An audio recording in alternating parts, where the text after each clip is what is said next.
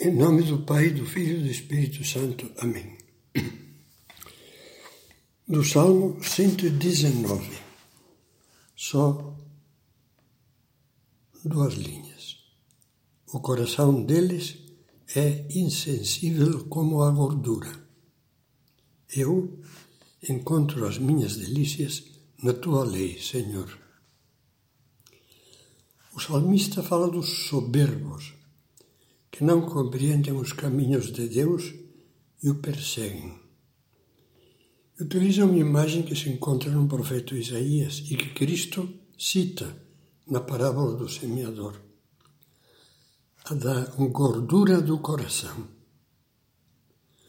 Coração espesso como a gordura, essa é a expressão original, que designa uma alma insensível às realidades divinas, às luzes e aos sentimentos espirituais.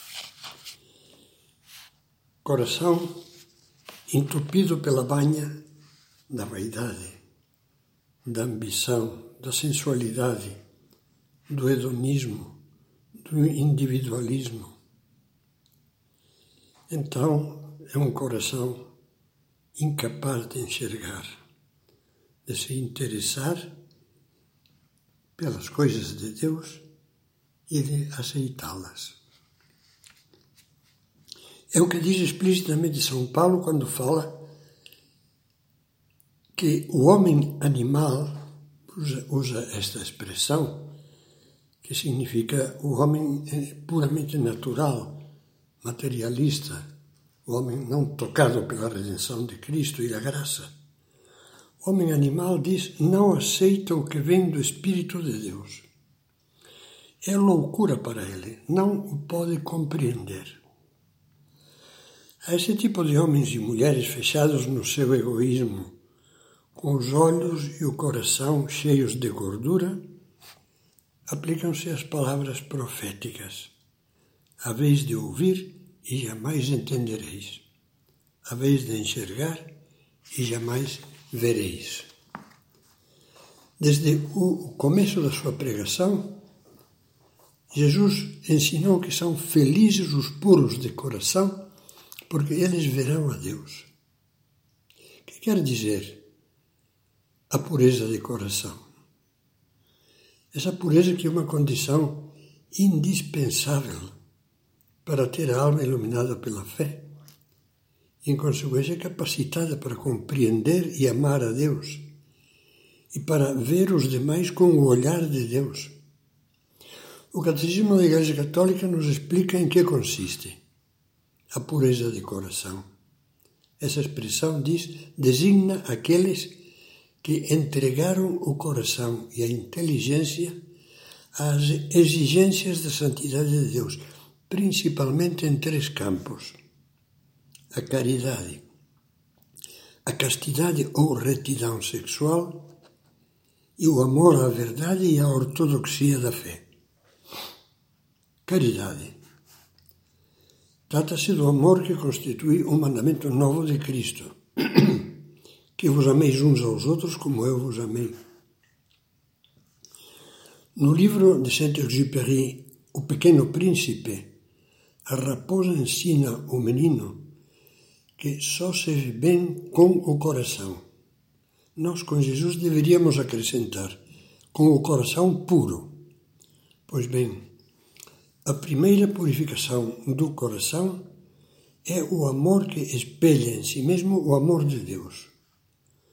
O coração que se purifica, no dizer de São José Maria, contempla tudo com as pupilas que o amor dilatou.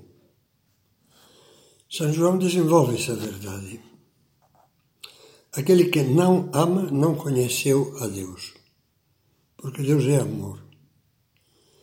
Se nos amamos uns aos outros, Deus permanece em nós, em nós e o seu amor em nós é perfeito. Quando procuramos viver assim, quando lutamos por amar, isto é, por estar desprendidos das amarras egoístas que nos afastam de dar-nos a Deus e ao próximo, quando nos decidimos a vencer a mesquinharia da alma e a ser generosos em vez de interesseiros, o coração, purificado também pela confissão, vai limpando a gordura e tornando-se transparente à luz divina. Chega a ser então o coração bem-aventurado, feliz. Ao lado da caridade, a castidade, diz o catecismo. É a segunda condição da pureza de coração. São Paulo olha com tristeza para os que, tendo conhecido Deus, se afastaram da verdade divina. Perderam-se em seus pensamentos fúteis e seu coração insensato ficou nas trevas. A seguir, o mesmo apóstolo diz algo que, infelizmente, a nossa experiência cotidiana verifica todos os dias. Trocaram a verdade pela mentira. Por isso Deus os entregou às paixões aviltantes. A gordura da sensualidade sem sentido, sem finalidade nem limite, entupiu tremendamente seu coração e seus olhos a virtude da castidade que eles não veem, nem valorizam, nem entendem, parece-lhes como tudo o que é autêntico e bom, um ideal incompreensível, quando não, como dizia um conhecido ateu, uma doença sexual. Esses homens e mulheres, muitos deles batizados, vivem ao pé da letra o que dizia o bom padre Antônio Vieira como não querem mudar de vida, mudam de fé. Porque, e aí a citação é, é literal do Padre Vieira, porque desta maneira, já que a vida não concorda com a fé, ao menos conseguirão que a fé deles concorde com a vida. Neste ponto é interessante constatar a ênfase com que São Tomás de Aquino repete que a cegueira espiritual é causada principalmente por dois vícios: a luxúria, ou seja, a sensualidade desordenada, e a assídia, expressão tradicional que designa a preguiça espiritual, o tédio e a repugnância pelas coisas de Deus. Ao lado dessas duas coisas, o terceiro ponto de que fala o catecismo é o amor à verdade e à ortodoxia da fé. A pureza de coração é também honestidade e retidão na procura da verdade. E depois de recebermos a luz da fé, é fidelidade à graça e à verdade que, como diz São João, nos vieram por Jesus Cristo graça e verdade que Jesus entregou à sua Igreja, para que a guardasse e a transmitisse em sua pureza, com a assistência do Espírito Santo.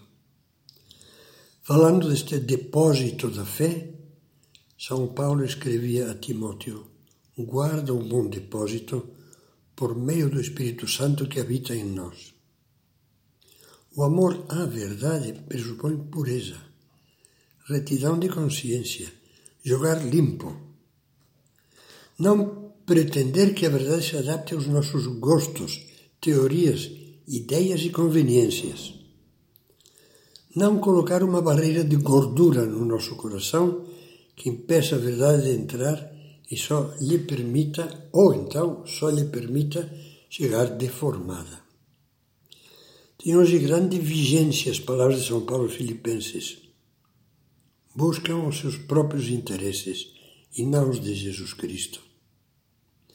Mesmo aparentando ser cristãos, inclusive abusando da autoridade que possuem, podam, silenciam ou maquiam a verdade para adaptá-la à moda, ao politicamente correto, ao gosto do consumidor.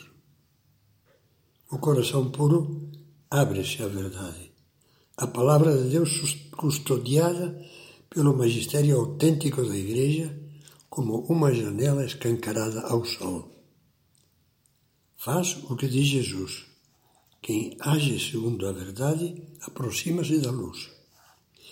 Quem se aproxima, se aproxima da luz sente a urgência de aprofundar na fé com a inteligência, com leitura, meditação e estudo, com o coração, tornando-se amigo de Deus, e com a vida. Assim, como diz o Salmo 25, os nossos olhos ficarão sempre fixos no Senhor.